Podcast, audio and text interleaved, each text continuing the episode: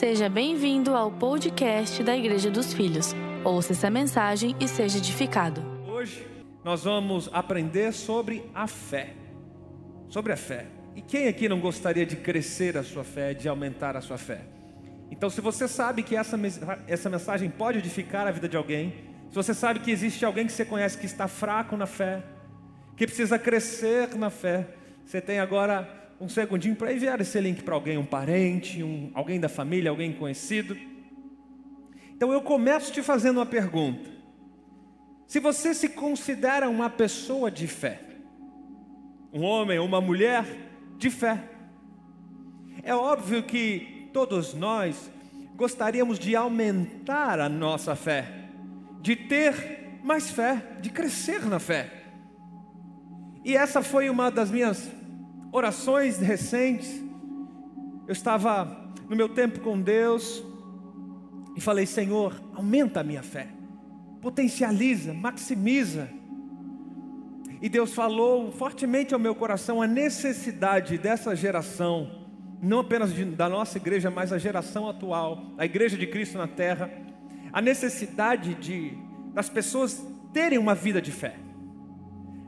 Eu não estou falando sobre uma fachada, sobre dizer que frequenta uma igreja ou uma religião. Eu estou falando de verdadeiramente viver pela fé.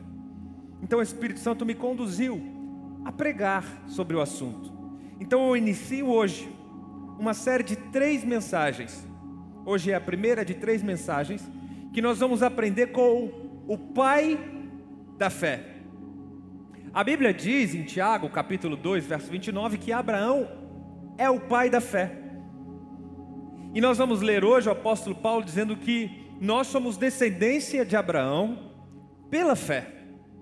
Nós sabemos que os descendentes naturais de Abraão são os judeus, o povo hebreu, mas a palavra declara que eu e você somos descendentes dele do famoso pai Abraão. Ele é também assim conhecido. Nós somos descendentes dele pela fé. Sim, nós temos muito que aprender com esse homem de Deus, com essa grande referência. Mas antes de eu abrir o texto bíblico com você, é importante dizer para você o que não é fé. Muitas pessoas confundem. As pessoas acham que crer em Deus é ter fé.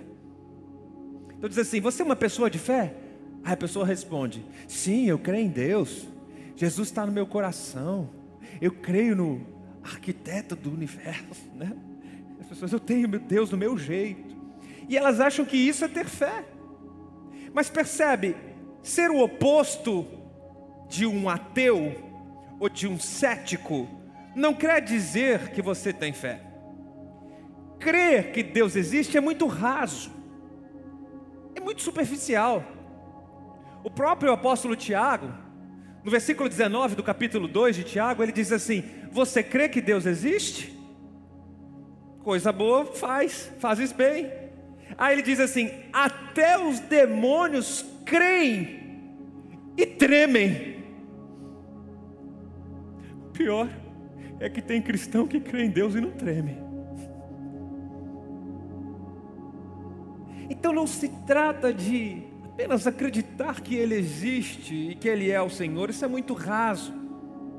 Fé também não é um passo rumo, um passo às cegas.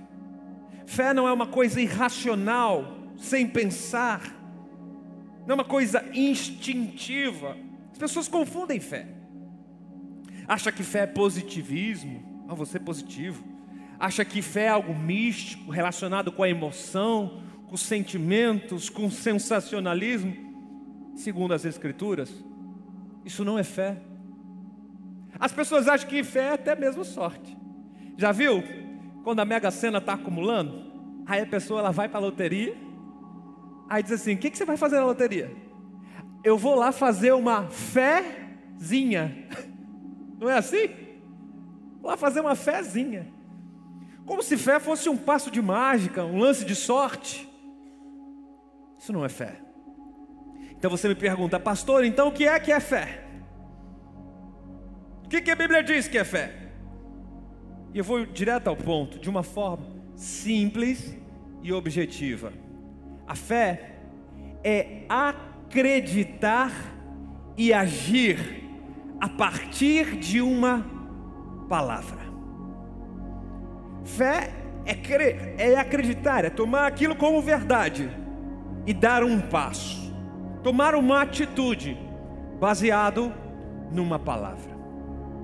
Não necessariamente essa palavra vem de Deus, porque tem pessoas que têm fé em palavras que não vêm de Deus. Tem pessoas que têm fé na palavra do cônjuge. Tem pessoas que têm fé na própria palavra. Então é importante entender o que é fé e o que não é fé. Eu te aconselho a não apenas registrar essa mensagem no seu coração, mas a mudar a sua mentalidade, a tua forma de pensar acerca da fé. Fé não é uma coisa sem inteligência. Paulo diz em Romanos capítulo 12, versículo 1, que o que Deus espera de nós é um culto racional, inteligente. Você fez as contas, você conheceu o Criador, o Senhor dos Senhores, o chamou de Pai, e você experimentou que Ele é um Deus abençoador. Você fez o cálculo e viu que é melhor servir a Deus. É melhor seguir uma vida como filho de Deus, é muito melhor. Isso é uma fé inteligente. Você viu e reconheceu que é melhor. Está ligado à família de fé. Está ligado ao corpo de Cristo é melhor. Isso é uma fé inteligente.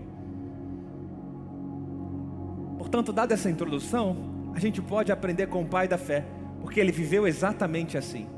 Ele acreditou na voz que ouviu, tomou como verdade e agiu. Acompanhe comigo as palavras do apóstolo Paulo, que ele escreveu aos Gálatas, no capítulo 3, a partir do verso 6. Se você está aqui e trouxe sua Bíblia, deixa aberto aí no capítulo 3, porque hoje vai ser uma mensagem bem expositiva. Nós vamos versículo por versículo estudar aquilo que Deus tem para nos ensinar nesta reunião. Verso 6 do capítulo 3, Paulo diz assim: Considerem o exemplo de Abraão. Ele creu em Deus. E isso lhe foi creditado como justiça. Algumas versões está isso, lhe foi imputado como justiça. 7. Estejam certos, portanto, de que os que são da fé, estes é que são os filhos de Abraão. Olha que interessante. Paulo está dizendo que aqueles que estão ligados na mesma fé a fé em Cristo, estes são de fato os filhos de Abraão. Não é filho de uma linhagem natural, mas é filho de uma linhagem espiritual. E Abraão creu em Deus. Isso lhe foi creditado, imputado como justiça. Abraão ele não acreditou numa pregação. Ele não ouviu uma pregação sobre Deus. Ele não entrou no YouTube e falou: "Opa, deixa eu estudar um pouquinho mais sobre Deus". Abraão ouviu o evangelho do próprio Deus. Talvez você não saiba disso, mas Abraão ele era um pagão. Na antiga Mesopotâmia, onde ele morava, uma cidade chamada Ur dos Caldeus, era uma cidade que havia muitos deuses. Muitos deuses. Então Abraão ouviu uma voz e se manifestou a ele o Deus vivo, o Deus verdadeiro, e diz assim: Abrão, que era o nome dele antigo, diz: Abrão, sai da tua casa, sai da tua parentela, deixa todo mundo para trás e vá para uma terra que eu te mostrarei. Perceba como Deus age, Ele não fez questão de mostrar a terra, Ele se manifesta a Abraão. Abraão tem uma experiência com Deus, tudo começa com uma experiência com Deus. Vocês já ouviram isso de mim? Canso de falar, evangelho não é sobre religião, é sobre experiência com Deus. Abraão teve uma experiência com Deus, acreditou e agiu. Isso é fé. Isso é fé. Tiago, no capítulo 2, verso 19, que diz que a fé sem obras é morta. Não serve para nada, é como se ela não existisse. Então você dizer que apenas crê em Deus não serve para nada. Abraão acreditou na voz, acreditou na experiência e agiu. Deixou seus parentes para trás, deixou a casa de seus pais e ele foi para uma terra desconhecida. Deus não apresentou a terra para ele. Deus não chegou no território, está vendo isso aqui, Abraão? Desse canto, aquele canto, essa área, 200 quilômetros quadrados, eu vou te dar. Você aceita ou não aceita? Deus não mostrou. Mostrou depois. Depois que Abraão já tinha decidido, já estava caminhando, aí Deus mostra. No início Deus diz assim: vá para uma terra que eu vou te mostrar ao longo do caminho. Quantas vezes Deus nos convida a tomar uma decisão como essa? A dar um passo no desconhecido. Quantas vezes Deus te chama para simplesmente ir andar com Ele e você pergunta: onde Deus? Vem, que no meio do caminho eu te mostro. Quantas vezes Deus te chama? E o que é que você tem feito com a voz do Espírito Santo te convidando?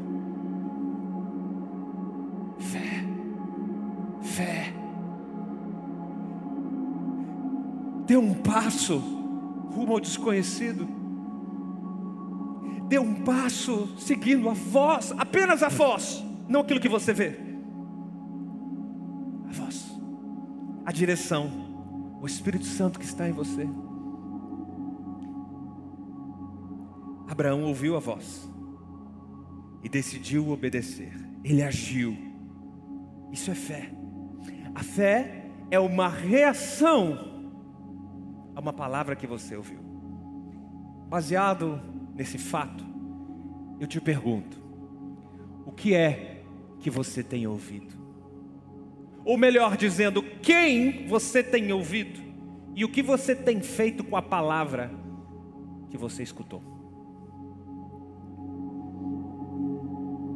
Você diz assim, pastor, eu sou uma pessoa sem fé, eu não tenho fé. Mentira! Você pode não ter uma fé em Deus, uma fé como você gostaria de ter, mas todos nós temos fé. Fé em alguém ou fé em alguma coisa. Quer ver? Vou te provar. Você acordou de manhã para ir para o trabalho, aquela noite você dormiu bem, e você acordou seis, sete da manhã, cinco da manhã, não sei que hora você acorda, você levantou, acordou bem, feliz, abriu a janela do teu quarto, o sol já estava raiando, um dia lindo, céu azul, passarinho cantando lá de fora, você diz, uau, que dia maravilhoso, que dia lindo, dia gostoso que Deus fez. Aí você vai preparar teu café da manhã, tá tudo ali mil maravilhas. Aí no meio do café você liga a televisão para ver o jornal. Aí no jornal vem o meteorologista, o homem do tempo. E ele te diz assim: se prepare, porque hoje, depois do almoço, vai vir chuva. Está chegando uma frente fria e a temperatura vai baixar 10 graus. Você está olhando para a televisão. Você olha para a tua janela. Você olha lá fora. Assim, mas está um sol tão bonito. Chegou a hora de você sair de casa. Você diz assim: Pois eu vou pegar um casaquinho, eu vou pegar meu guarda-chuva, porque se o meteorologista falou, vai acontecer. Viu como você tem fé?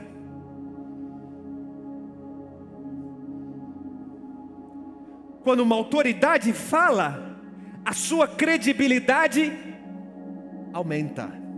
Pegou? Alguém que tem conhecimento, a autoridade falou, a sua credibilidade aumentou. Pega essa no seu coração. Talvez você diga, pastor, o que eu preciso para aumentar a minha fé? Comece reconhecendo a autoridade. Tem gente que vai para o médico, começa a ter sintoma ruim, começa a ter sintoma, não sei o que está acontecendo, não sei o que, vou no especialista. Aí vai no especialista, senta na frente do médico. Aí o médico diz assim: Olha, por esses sintomas, você tem diabetes. Aí você sai do escritório do médico, pega o seu telefone e diz assim: Amor, acabei de descobrir que eu sou diabético. Você tomou aquilo como verdade. Por quê? Foi a palavra de um especialista, de uma autoridade. E aquilo mudou sua identidade. Você entrou só com sintomas, saiu como um diabético. Parou para perceber isso? Agora, se você acredita no homem do tempo, se você acredita no doutor, no médico, por que é que você não acredita na palavra de Deus e naquilo que o teu pai tem dito ao teu respeito? Por que é que quando sobe uma autoridade espiritual, um homem de Deus, para declarar algumas coisas que o céu está declarando, por que, que você duvida?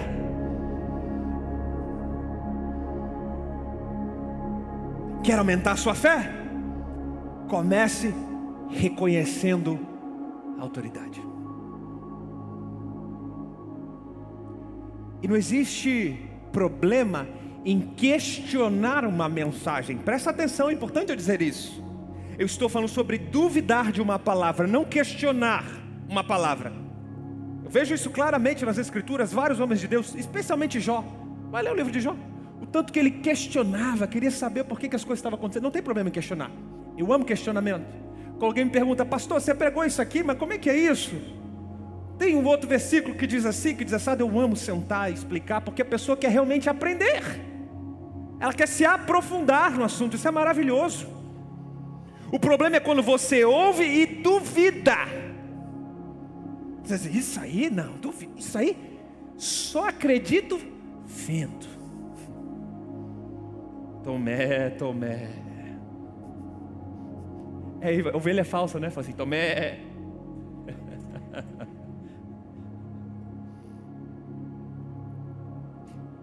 E de verdade,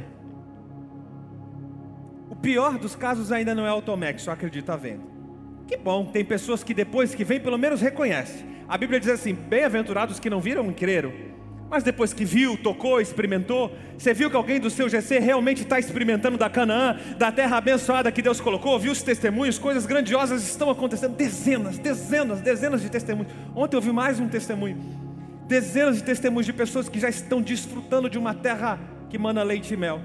Então você viu depois de ver, olha, realmente, ó, isso aqui só Deus podia fazer.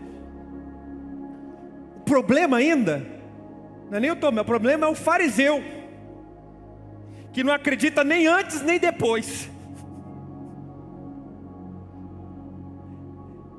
Lembra do fariseu? Jesus estava lá operando milagre, expulsando demônio, aí veio o fariseu. Ele só está expulsando demônio por causa do espírito de Beelzebub. Só pode ser. Então o cara quer dar mil desculpas para descredibilizar o que Deus está fazendo.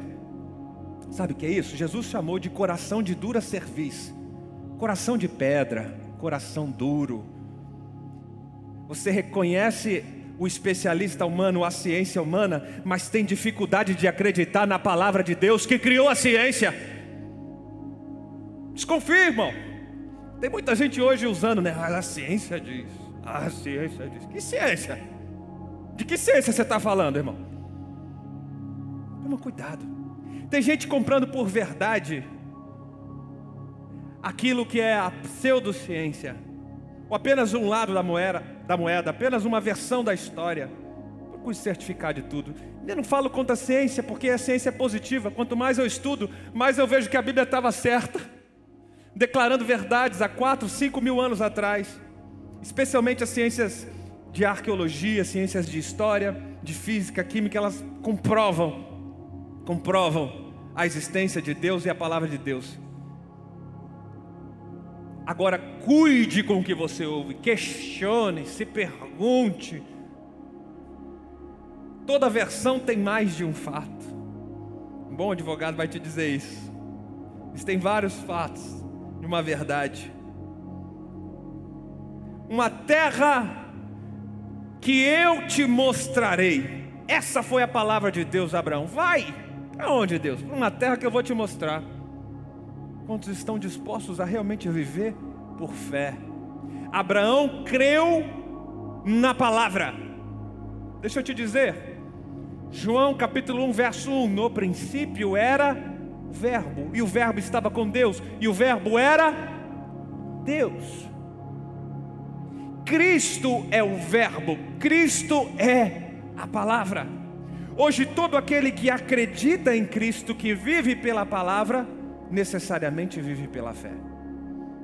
E essa palavra, Cristo, que é a boa nova, o Evangelho, que é o Evangelho? É a boa notícia, a boa nova.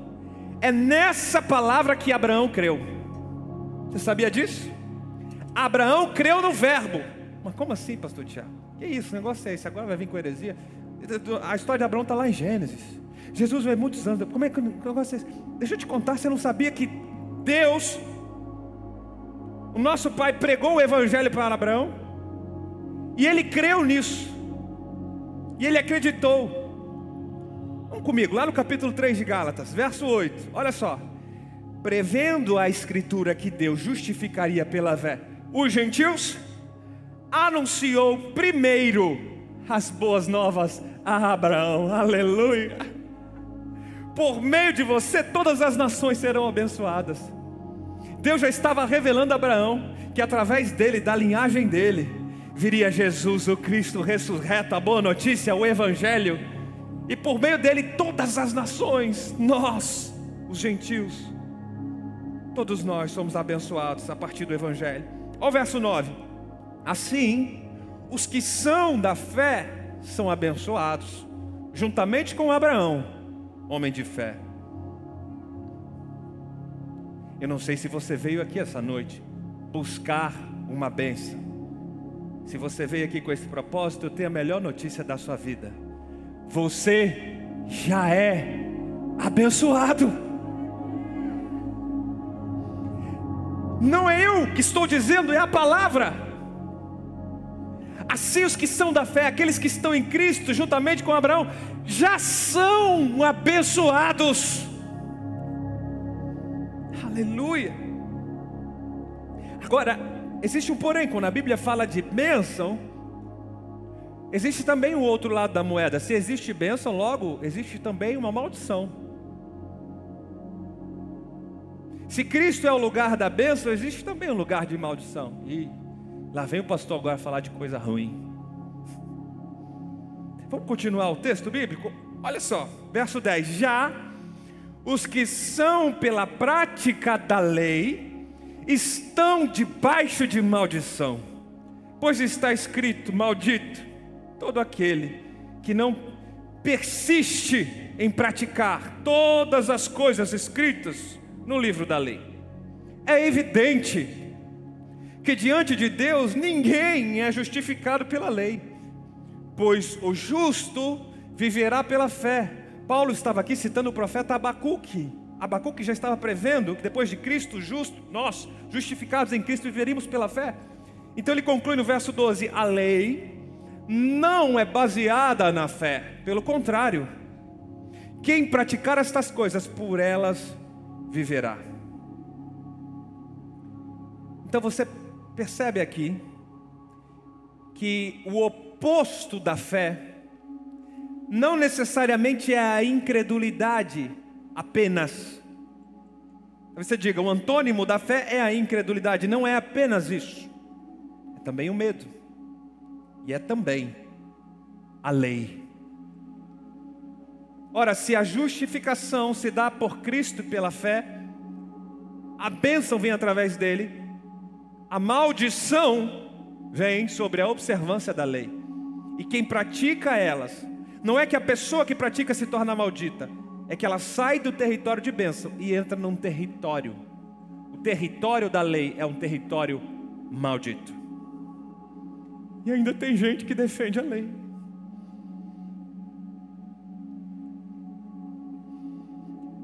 Por isso nós somos uma igreja que procuramos viver a nova aliança, viver pela graça, viver no lugar de bênção. Olha o versículo 13, Paulo ele vai, vai prosseguindo com a teologia. Cristo nos redimiu da maldição da lei, quando se tornou maldição em nosso lugar, pois está escrito: Maldito todo aquele que for pendurado no madeiro. Isso para que em Cristo a bênção de Abraão chegasse também aos gentios, para que recebêssemos a promessa do Espírito. Guarde bem isso. Para que recebêssemos a promessa do Espírito mediante a fé. O Espírito Santo de Deus é o cumprimento da promessa feita a Abraão. O Espírito Santo de Deus é a maior bênção que você poderia receber.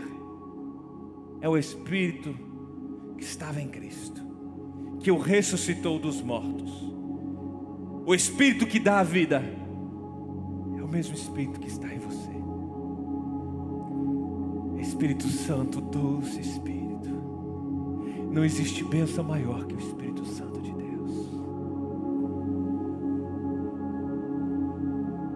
O Espírito Santo é a certeza no seu coração de que você é filho. Ele é o selo, o penhor, a garantia da nossa salvação.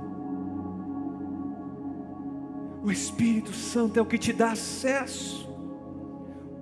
O próprio livro de Gálatas diz que é através dele que você pode erguer os olhos para o céu e chamar o Senhor de Pai, Paizinho querido.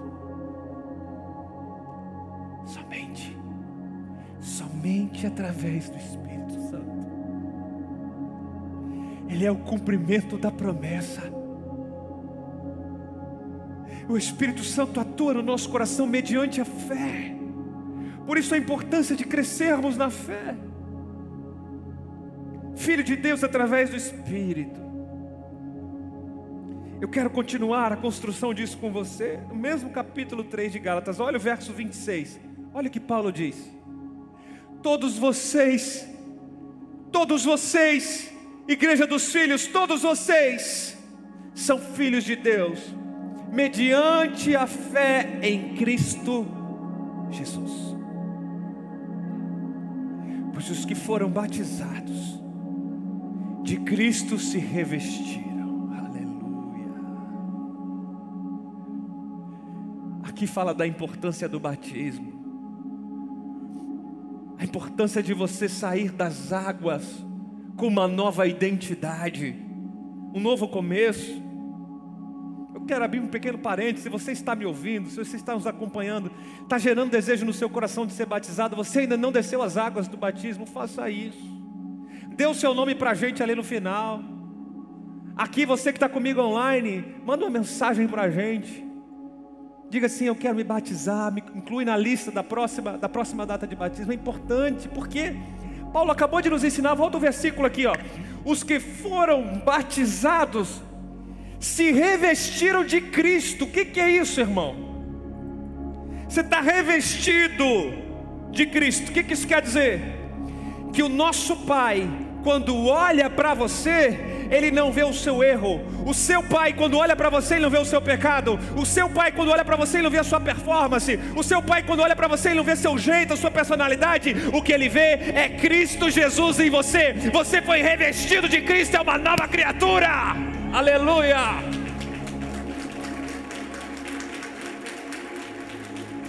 Por isso, Cristo não se trata sobre você, não se trata da sua performance, se trata de olhar para Cristo e viver por Cristo. Por isso Paulo diz: Não vivo mais eu, é Cristo que vive em mim. É Ele, é sobre Ele, não é sobre mim. É quando o seu ego morre, suas vontades, para viver a vontade de Cristo, viver por Ele, para Ele. Cristo ele te gera identidade. Percebe que essa identidade, a verdadeira identidade, ela é revelada quando a sua fé é centrada em Cristo. Então você pode olhar para si e ter certeza, convicção de que é uma nova criatura, convicção de que é filho, convicção de que pode se relacionar com seu pai livremente. Quando a sua fé aponta para Cristo, eu volto a te perguntar: quem é que você tem ouvido? Onde é que está a sua fé? Quem é que você tem acreditado como verdade? Quem ou o que? É a pesquisa, é a ciência, é o relatório? É o e-mail que você recebeu essa semana que você não conseguiu digerir, você tomou aquilo como verdade? Onde é que está a sua fé? Se a sua fé for apontada para Cristo, a sua identidade vai ser configurada à identidade de Cristo. Mas se a fé sua for apontada para o medo, você vai viver uma identidade de uma pessoa com pânico, de uma pessoa medrosa, uma pessoa que tem que viver com base em ansiolíticos. Aonde que a sua fé está apontada? Quem é que você tem ouvido? Decidido acreditar em qual autoridade, em qual voz? Qual voz tem falado mais a sua vida? Que ciência que você tem escutado, esquadrinhado, estudado? Deixa eu te revelar, talvez você não saiba. A primeira ciência que existiu na Terra foi a teologia, o pai de todas as matérias. Depois da teologia vem a filosofia. Eu não sei se você sabe, as maiores faculdades do planeta foram formadas por teólogos. Harvard, Princeton, Yale. Teologia é o pai de todas as matérias. Que ciência que você tem escutado? Essa ciência barata que essa mídia comprada está te vendendo? Qual é a ciência que você tem dado ouvidos? Eu prefiro escutar a palavra de Deus. E o meu recado, igreja dos filhos, eu e esta casa serviremos ao Senhor. Nós escolheremos ouvir o que o Pai tem dito ao nosso respeito. Não existe ciência mais poderosa que a voz de Deus. Onde está a sua fé, igreja? Assim sendo, verso 28, não há mais judeu nem grego Observe isso aqui, olha, presta atenção: não há mais escravo nem livre, não há homem nem mulher, porque todos são um em Cristo Jesus. Olha o que Paulo está nos ensinando aqui. Há mais, aproximadamente dois mil anos atrás, Paulo já estava quebrando todo o racismo, preconceito, segregação ele começa dizendo: não existe mais etnia, não é judeu nem grego, não importa de onde você veio. Sabe aquelas pessoas que se orgulham? Eu sou descendente do alemão, italiano, eu sou descendente. Não existe etnia, irmão. Não existe raça, credo. Não existe distinção de cor no reino de Deus. Não existe distinção de sexo. Percebam, as mulheres defendem nos últimos anos, os direitos das mulheres é um absurdo. A nossa civilização, há poucos anos atrás, mulher não tinha direito de voto. É que absurdo. Então as mulheres tiveram que lutar por seu espaço, conquistar o espaço. Eu não estou aqui apregoando o exagero das feministas, não, existe um ponto de equilíbrio aí. Eu estou pregando sobre Bíblia. Já dois mil anos atrás, Deus estava dizendo: não existe diferença entre homem e mulher. Todos têm o mesmo direito, porque todos são um em Cristo Jesus. Não tem maior, menor, quem tem direito ou quem não tem. Diante de Deus você é filho, você é filha, você tem acesso a tudo que Deus é e faz. Na graça não existe segregação, não existe filho preferido, filho predileto. Na graça você tem acesso total total. Nós humanos somos falhos, preconceituosos. Nós humanos gostamos de separar quem é o melhor, quem tem mais preferência, quem chega primeiro. Diante de Deus, você tem o mesmo acesso que eu, o mesmo acesso que os apóstolos tiveram. Todos nós somos um, não existe posição existe sim herança.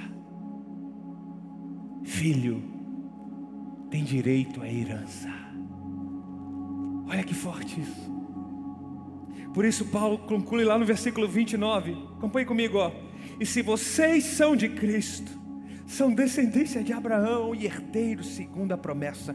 Deixa eu perguntar à igreja dos filhos: tem alguém aqui que é de Cristo? Levanta sua mão bem alto, quem é de Cristo, dá um glória a Deus aí. Esse versículo é para você, você é de Cristo, tem direito à herança, aleluia. Você tem direito à herança, você é herdeiro. A Bíblia diz que você é co co-herdeiro com Cristo. Irmão, olha a posição que Deus te colocou. A palavra diz: você é co-herdeiro com Cristo. Cristo é o, é o primogênito, ele é o irmão mais velho. Herança.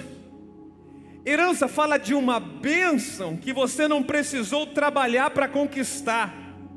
O pai trabalhou e você recebe de graça. Já viu alguém que recebe herança? O que, que a pessoa fez para merecer herança? Ela simplesmente nasceu naquela família, simplesmente foi gerada.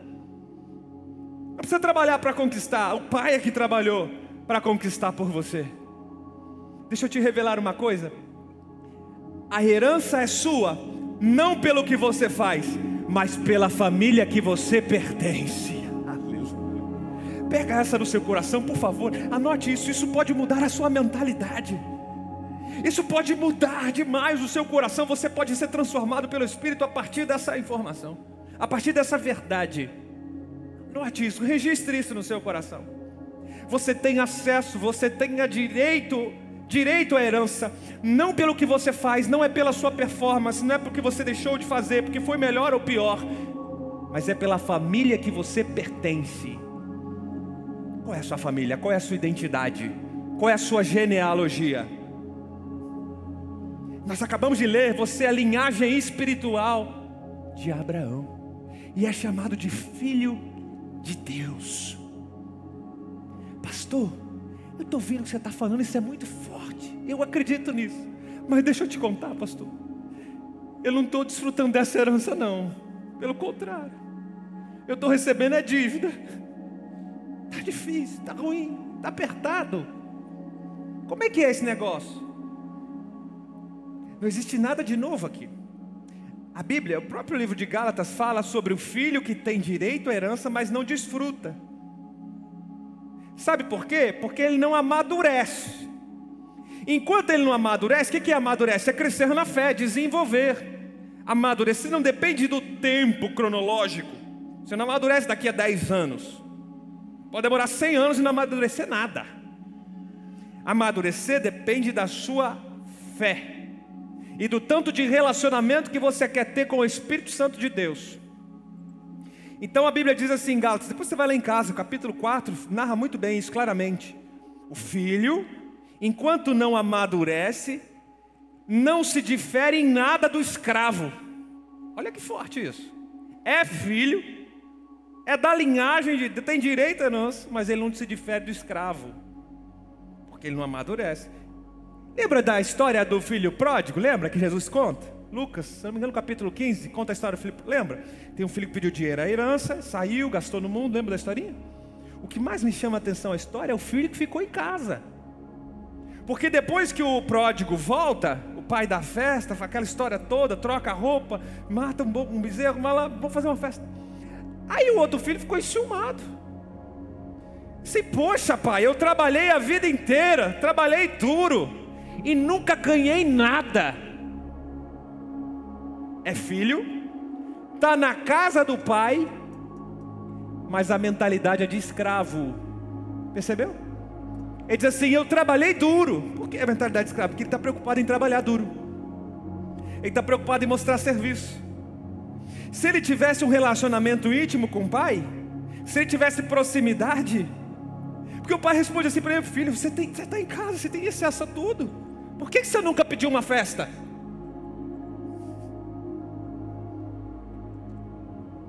Por que você nunca pediu para desfrutar?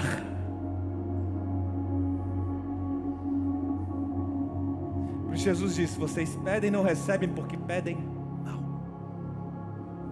Apóstolo Tiago diz isso. E Jesus diz assim: Pedi, pedi, dá-se-vos-á, batei, abri-se-vos-á, buscai e acharei. Fé Fé.